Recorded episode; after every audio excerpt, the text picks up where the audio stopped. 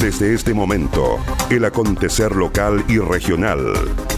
Conectados con la noticia. ¿Cómo están? Bienvenidos a la revisión de las informaciones en esta nueva edición de Conectados con la Noticia. Saludamos a las radios que hacen posible que este informativo llegue a todo el archipiélago. Radio Coloane de Kemchi, 92.3, Caramelo de Ancud, 96.1, Radio Pudeto de Ancud, 98.1 FM, Voz del Sur, 105.9 en Quellón y 106.1 en La Noticia Radio, para Castro y alrededores.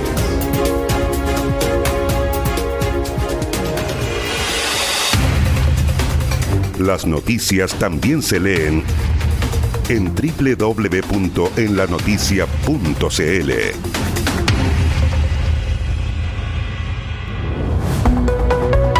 Vamos al desarrollo de las noticias. Autoridades de salud inauguraron residencia sanitaria en la comuna de Dalcahue. Hasta Chiloé llegaron autoridades del Ministerio de Salud para inaugurar una residencia sanitaria Aligüen en la comuna de Dalcahue, la cual cuenta con 18 habitaciones y 34 cupos. La actividad contó con la presencia del ministro Enrique París, la subsecretaria de Salud Pública Paula Daza y el subsecretario de Redes Asistenciales Arturo Zúñiga. La autoridad sanitaria destacó que el tema del aislamiento es fundamental y por eso hemos inaugurado esta residencia sanitaria hospitalizar a los pacientes más delicados, el tema del aislamiento es fundamental. Por eso hemos inaugurado esta residencia sanitaria y yo que quiero que la gente que nos está viendo y que no pueda quedarse en sus casas venga a la residencia sanitaria.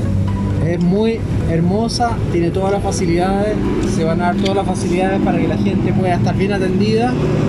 Así que yo les pido que asistan y acepten venirse a la residencia sanitaria.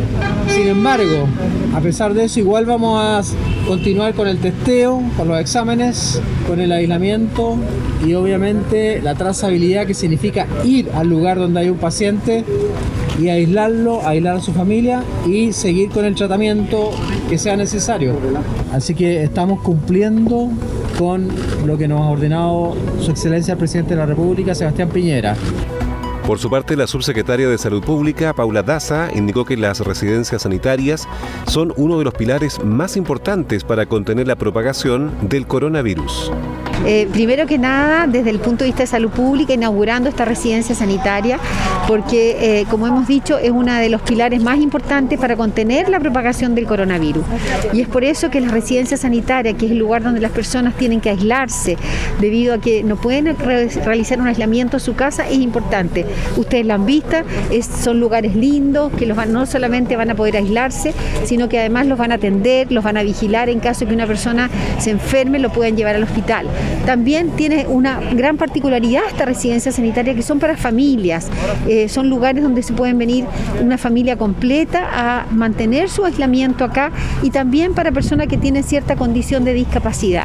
Por eso que es fundamental que sigamos trabajando todos juntos. Estoy ahora se van a inaugurar dos residencias sanitarias más en la región, también en Ancud y también otra en Castro para tener todos aquellos lugares donde las personas pueden dirigirse.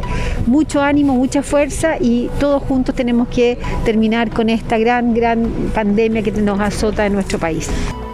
A nivel regional y dentro de los próximos días se espera la entrada en funcionamiento de nuevos establecimientos que se sumarán a la estrategia de contención y mitigación de la pandemia a nivel local. En Puerto Montt está contemplada la entrada en funcionamiento de la residencia sanitaria Costa del Mar, en la comuna de Castro el Hotel Cabañas Gicaldad, con una capacidad de 10 habitaciones y 20 cupos. En Osorno se espera la entrada en operación de la residencia sanitaria Villa Olímpica con una capacidad de 40 cupos. De esta manera, la proyección a mediados de julio de sanitarias en la región de los lagos entrarán en funcionamiento con un aumento en la disponibilidad de cupos que llegan a 385. Ventiladores mecánicos y equipos de oxígeno fueron entregados por autoridades del MinSal al Hospital de Castro.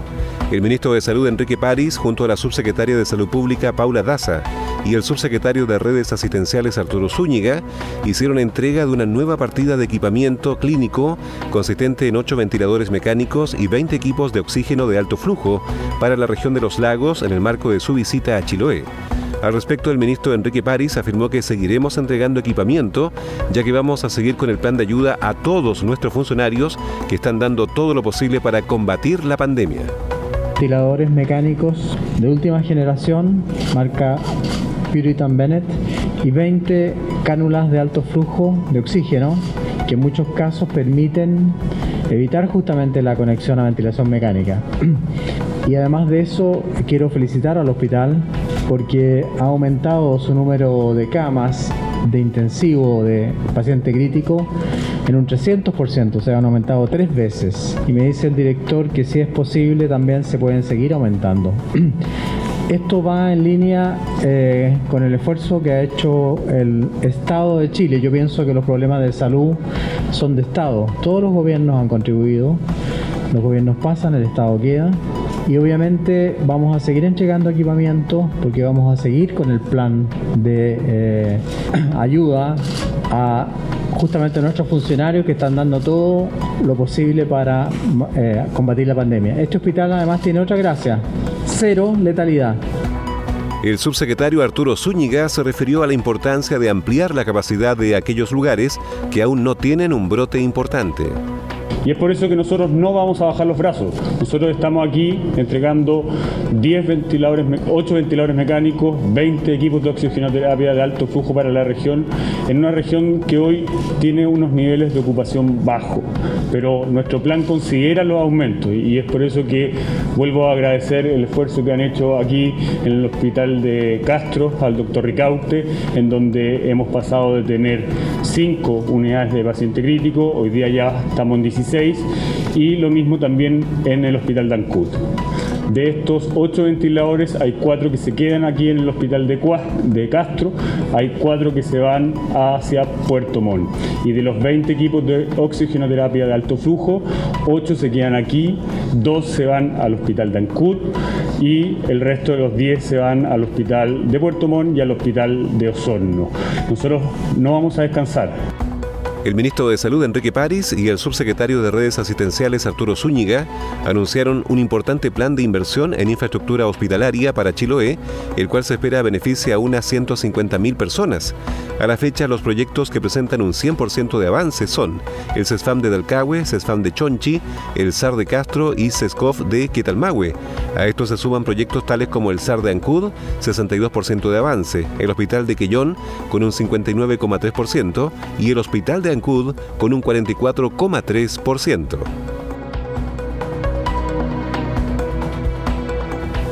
El subsecretario de Redes Asistenciales anunció el traspaso del nuevo CESFAM de Delcahue a la Corporación Municipal. En el marco de la visita a Chiloé encabezada por el ministro Enrique París, el subsecretario de Redes Asistenciales Arturo Zúñiga informó que el nuevo CESFAM de la comuna de Dalcahue pasará a depender de la corporación municipal. El subsecretario Arturo Zúñiga dijo que es el momento de traspasar a la municipalidad este CESFAM y devolvérselos a quienes les corresponde, que es la ciudadanía.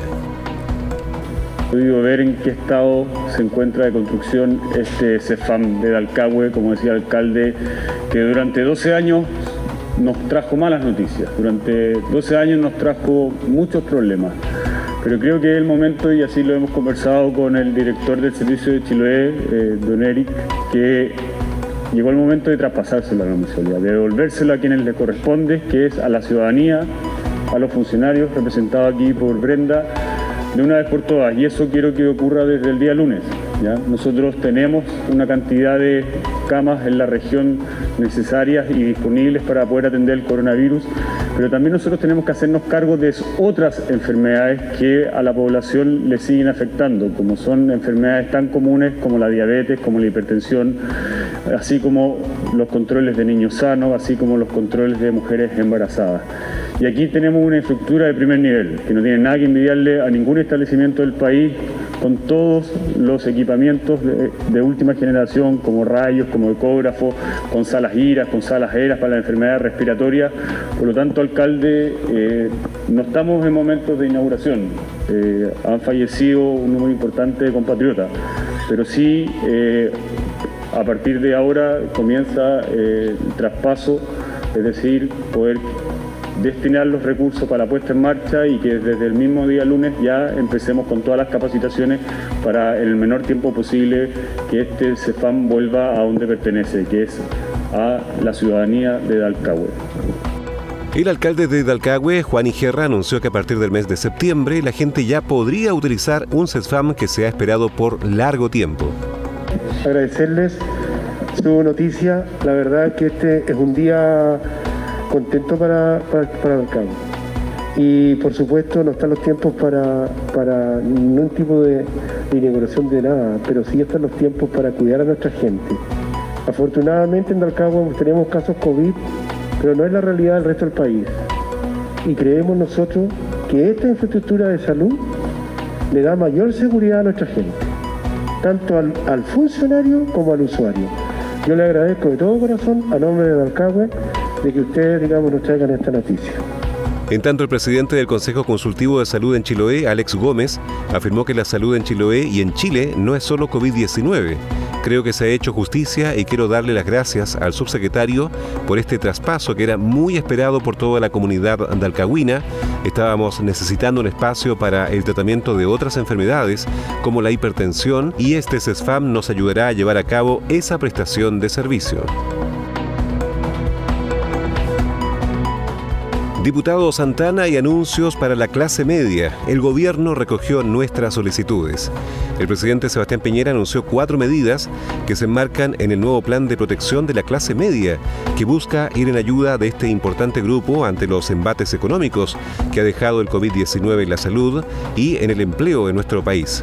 Se trata de la postergación de dividendos hipotecarios, acceso a créditos blandos, la ampliación del subsidio de arriendo y nuevos plazos para postular al CAE. Estas cuatro medidas forman parte de la solicitud enmarcada en la entrega de una batería de instrumentos que realizó hace algunos días el diputado Alejandro Santana junto a un grupo de parlamentarios de la Comisión de Hacienda al ministro de la cartera Ignacio Briones. En esa línea, Santana dijo valorar el anuncio. Es importante dar una señal para aquella clase media que paga créditos hipotecarios, que tiene deudas de consumo, que paga arriendos y tiene deudas por haber estudiado la educación superior de que habrá un apoyo directo que va a beneficiar a más de un millón de familias, el legislador aseguró que se trata de un avance.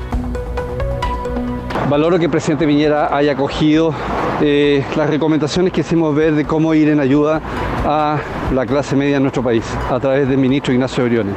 Creemos importante dar una señal a esa clase media que paga crédito hipotecario, a esa clase media que tiene deudas de consumo, esa clase media que paga arriendos, la que tiene deudas por haber estudiado en la educación superior a través del crédito con aval del Estado.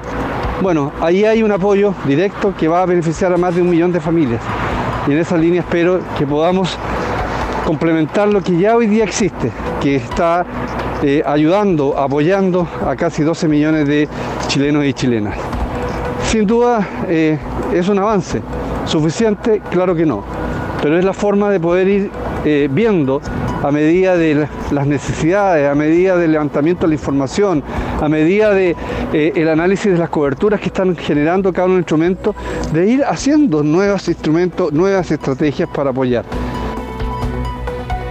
Es una noticia que se recibe de buena forma, sobre todo para aquellos que hasta ahora no habían sido incluidos en apoyos del Estado, y esa señal se revierte de manera importante.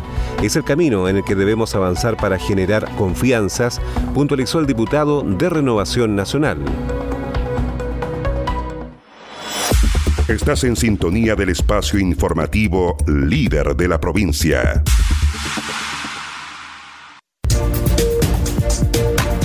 Estas fueron las principales noticias de la jornada. Siga muy atento a nuestra programación y nos reencontramos en otra edición de Conectados con la Noticia. Recuerde que llegamos a ustedes gracias a radios Coloane de Kemchi 92.3, Caramelo de Ancud 96.1.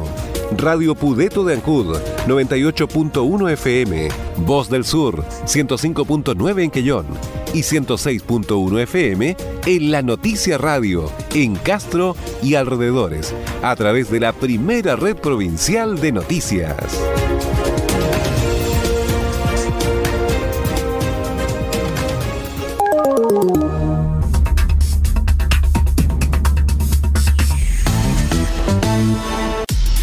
más conectados y en todo momento.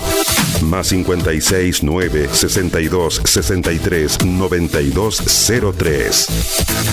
Tu opinión nos importa.